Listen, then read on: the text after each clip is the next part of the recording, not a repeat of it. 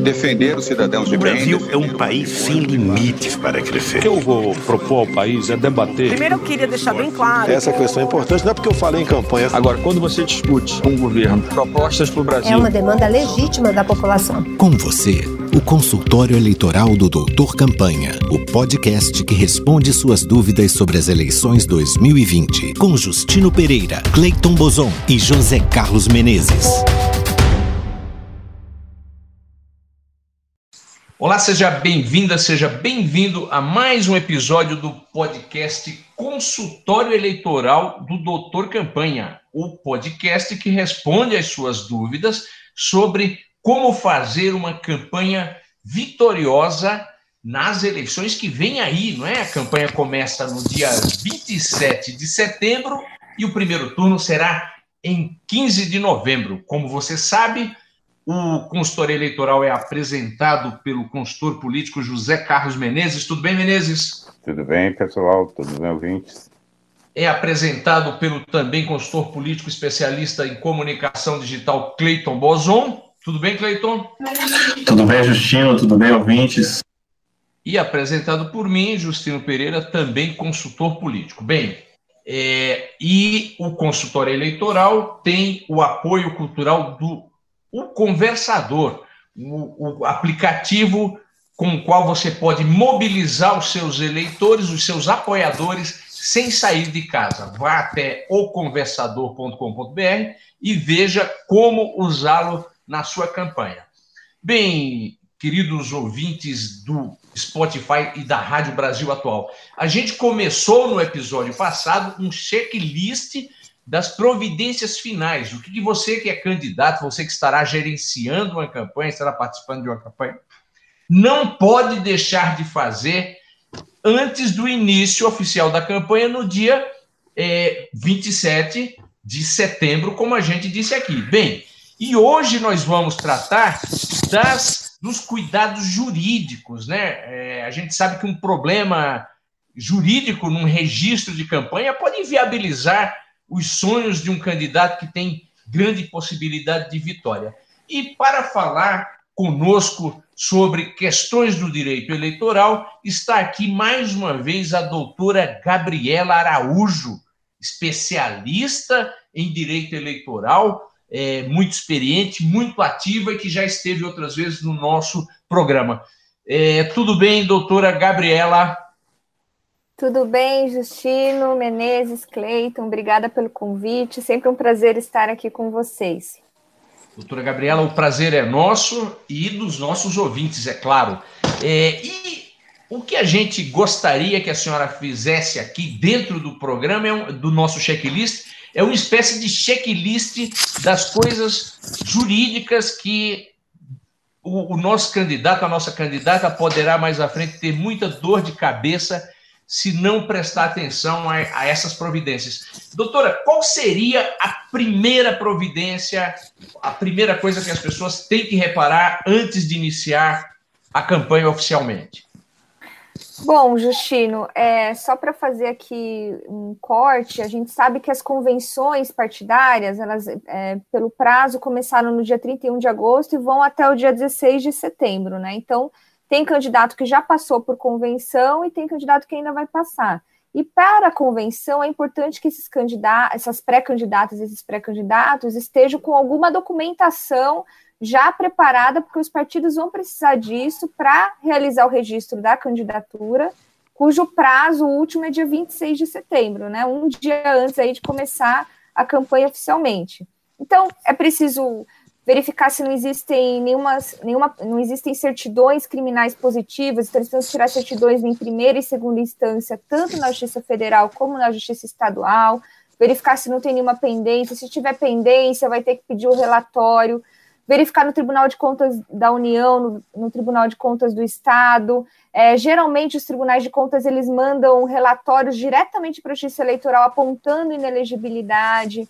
Então, se a pré-candidata ou pré-candidato tiver algum tipo de pendência, agora é o momento de procurar um advogado, uma advogada, para tentar reverter essa eventual inelegibilidade. Isso para o caso das pessoas que têm problema na justiça, né? É, doutora, doutora Gabriela, quem faz isso? É o candidato? É o partido? Quem é que vai atrás dessas coisas normalmente? Geralmente, geralmente os partidos não têm estrutura para retirarem essas certidões para os candidatos. Então, cada candidato vai ter que apresentar para o partido uma série de documentos. Então, eu dei como exemplo essas certidões das justiças, né? Você pode retirar pela internet, se tiver algum apontamento, tem que eventualmente ir pessoalmente ao fórum, a gente está na situação de pandemia, tudo é mais difícil, né? E, e, os partidos geralmente pedem que os candidatos apresentem a documentação e aí os partidos vão fazer o registro, mas quem tem que correr atrás, no geral, são as pré-candidatas e os pré-candidatos. E não é só isso, viu? Tem que ter Quitação, por exemplo, quitação com a Justiça Eleitoral. É, é importante que eles entrem no site da Justiça Eleitoral e verifiquem também se não tem nenhuma multa para pagar, porque até o registro, as multas têm que estar pagas, né? Sei lá, um dia esqueceu de votar, não justificou, tem alguma pendência? Tem que pagar antes do registro da candidatura, ou pelo menos pedir o parcelamento e estar tá com o parcelamento em dia. Então, é, são, são pequenos detalhes, mas que podem prejudicar a candidatura dessas pessoas. Doutora, inclusive. Doutora, pois não, Menezes. É, é, sem, sem, querer levantar sua bola, mas já levantando, é, me parece que uma coisa indispensável nesse momento é ter uma assessoria jurídica, né? Ah, é importante, é importante. E muita gente esquece isso e tal, chama um advogado conhecido, amigo e tal, que entende muito de direito imobiliário e, de repente, desaba no direito eleitoral. Seria talvez a primeira providência? Arrume uma assessoria jurídica competente, senão você vai se enrolar na campanha. Você sabe que ó, não é nem querendo levantar bola, mas a própria legislação eleitoral ela exige que todas as, quando, depois, após o registro, que todas as candidatas e candidatos tenham um advogado ou advogada e um contador ou contadora contratados específicos para suas campanhas, porque a prestação de contas precisa ter o acompanhamento full time de advogado e contador. Então, é, não é nem levantando a bola, não, viu, Menezes? É porque é uma é, exigência não, não, da justiça eleitoral mesmo. Aliás, doutora Gabriela Menezes, tem um candidato que diz que hoje em dia, para você sair na rua para fazer campanha, tão enrolada está a legislação, você tem que sair com um advogado do seu lado direito e um contador do lado esquerdo antes de conversar com o eleitor. e... Porque, porque se judicializou muito as campanhas, né? Então, se você quer, quer fazer uma campanha, quer de forma séria, você é um candidato que eu não quero fazer, eu vou disputar para valer.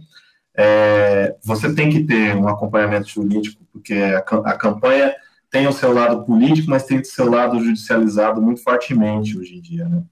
É, é verdade. Doutora, doutora eu, queria, eu queria que a senhora falasse um pouco sobre coisas que precisam ser decididas nos próximos dias. Então, tem os prazos aí das convenções, dos registros das candidaturas, é, aí tem aquelas coisas que é o nome político que a pessoa vai usar, é o número, é foto de campanha, como é que vai na urna, como é que é essas coisas? Ah, então isso também era outra coisa que eu ia falar. Já para o registro, né, geralmente no momento das convenções são escolhidos os números de urna, né? São sorteados. É, quem já tem mandato, ah, o vereador já tem. É, é, vai, vai concorrer à reeleição, então provavelmente ele vai poder manter o número de urna que ele teve na eleição passada, mas os novatos vai ser eventualmente por sorteio, aí depende do partido, como é que ele vai organizar isso na convenção, mas é importante que já, já tenham escolhido o nome de urna, né? Porque você não precisa. Meu nome é Gabriela Araújo, mas sei lá, eu posso inventar um nome para ir para a urna. Não pode ser um nome ridículo, né? Pode ser que... advogada Gabriela. É, Gabriela advogada. Gabriela advogada, Gabriela, né?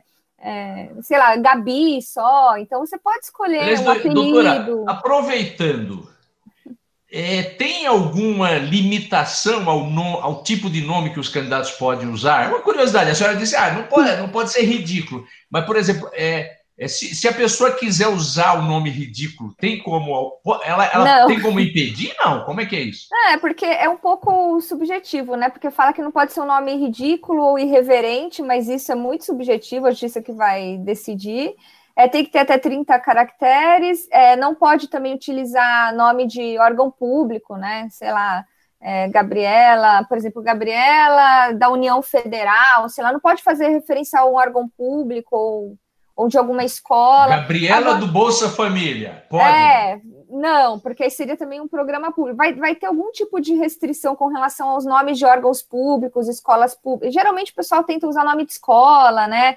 Ou de. Mas, eu, mas tem gente que fala assim: olha, o fulano do posto, Zezinho do posto. Porque é assim é. que ele é conhecido. Zé da alguns... Quitanda, né? É, e tem alguns casos que, que, assim, a gente pode achar que é ridículo, mas é o nome da pessoa. Então, o X eleitoral. Já teve alguns casos, eu, eu não separei aqui, eu não vou lembrar mas alguns casos de nome bem assim, até. Quen, Quen, um Quen, Quen da geladeira. Eu já vi Quen Quen da geladeira. Não, é, e aí a pessoa prova é... que, olha, todo mundo me conhece por esse nome no bairro, você pode achar ridículo, justiça eleitoral, mas eu sou conhecido assim desde que eu nasci. Aí você consegue negociar, se provar, né, que, que a pessoa é conhecida assim desde sempre. Aliás, é... a doutora Gabriela, na, na, Grande São Paulo, e pessoal, eu já vi um candidato que foi o, que é o palhaço zigue-zague, é, e nesse momento, na cidade de Serra Talhada, em Pernambuco, vai ter um candidato, candidato que é o velho das verduras. E deve ser assim que ele é conhecido. Vai fazer o quê? Se, não for, se ele colocar o nome dele, João da Silva, ninguém vai votar nele. Vai falar, não, mas eu é. quero votar no velho das verduras, né? Então, assim. Baixinho do Gás, tem um Baixinho do Gás na Grande São Paulo também, Justino. Você conhece. Como é que é? Como chama o rapaz? Baixinho do Gás. Baixinho do gás. Então, bom, de qualquer forma, seja como for, não é, doutora? A pessoa vai ter que já registrar para constar é. da urna eletrônica um nome que é o nome político dela, né, da pessoa, Sim. né? E outra doutora... coisa é a foto, Sim. viu? Precisa ter uma foto boa. Eu não sei se, o, dependendo do partido, ele não. Tem partido que faz um dia de sessão de fotos, chama lá todo mundo, todos pré-candidatos, pré-candidatos, contrata um fotógrafo, vai lá e tira as fotinhos bonitinhos. Mas não são todos os partidos que têm essa estrutura. Então, se você quer, não sei se tem um pré, alguma pré-candidata, pré-candidato aqui assistindo, se quiser tirar uma foto, né, boa para colocar na urna, é, já é bom ir atrás disso agora. Tem que ter fundo uniforme, não pode usar adorno, né? É, tem que ser uma foto oficial, formal. Então, e, e é também tirar branco, foto né, selfie doutora? fica feio, né? A foto é preto e branco, né? Não, pode ser, pode até ser colorida. O importante é o fundo. Eu, eu, agora eu acho que eu não peguei aqui, mas Por, porque na urna é preto e branco. Quando, né? É, depois na urna eles vão fazer do jeito que eles querem, mas para enviar, eu não me lembro agora se se precisa enviar preto e branco, não. Mas no caso Doutora, dos homens não precisa de paletó e gravata, essa coisa. Não, é, não. não é. Mas assim, eles também têm essa limitação. Se você não vai poder aparecer sem camisa, por exemplo, né?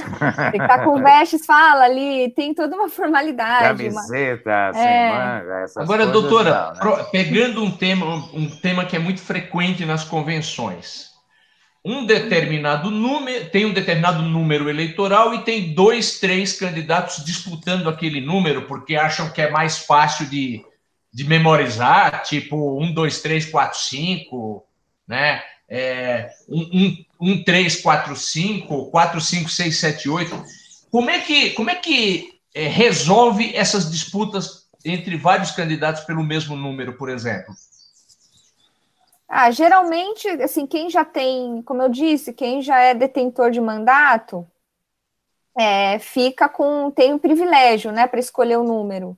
Quem já, já foi eleito. Aí depois tem o critério também da antiguidade, e se não resolver, vai por sorteio. Mas aí isso é, é muito interna corporis, né? Geralmente são os partidos que, que, que mediam esse tipo de, de, de disputa, assim, entre entre interna, né, entre os candidatos. Agora, Tudo eu queria bem. falar também Sim. outra coisa que eu não comentei, que eu estou com, com medo do nosso tempo expirar, que é com relação à declaração de bens, viu, Justino? Por favor. Porque Opa. eu não sei se os candidatos sabem, as pessoas pensam que quando vai fazer o registro tem que apresentar o imposto de renda, porque se refere ao ano anterior. E é importante que eles saibam que o que eles têm que apresentar é uma declaração de bens de próprio punho, falando da situação atual, porque agora o registro vai ser agora em setembro, certo?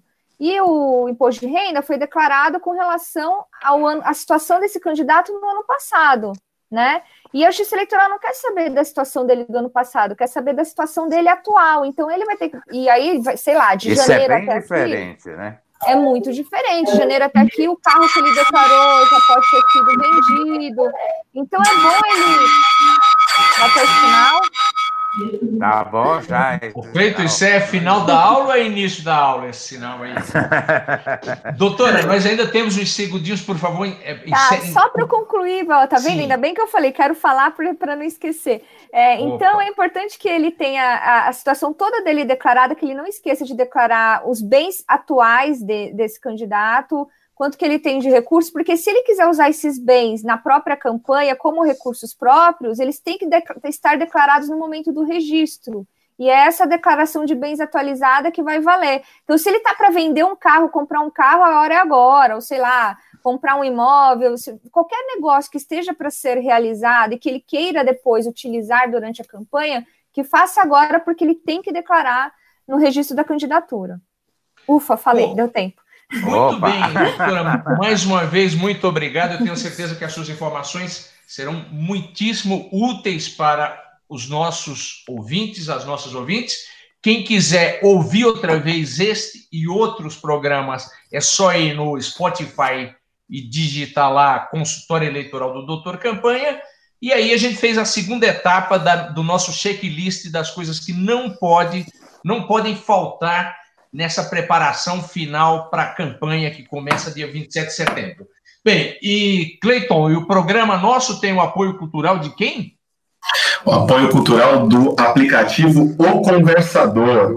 O Conversador que é um aplicativo que ajuda você a fazer a sua campanha eleitoral sem sair de casa, mas se você precisar sair de casa, ele também organiza a sua campanha de rua, ele organiza a sua capacidade de gerenciar a sua equipe e de organizar o seu cadastro de potenciais apoiadores. Muito bem. E aí, né, pessoal, né, Menezes? No próximo programa continuamos com esse checklist. Ainda temos mais dois programas, que é o nosso checklist.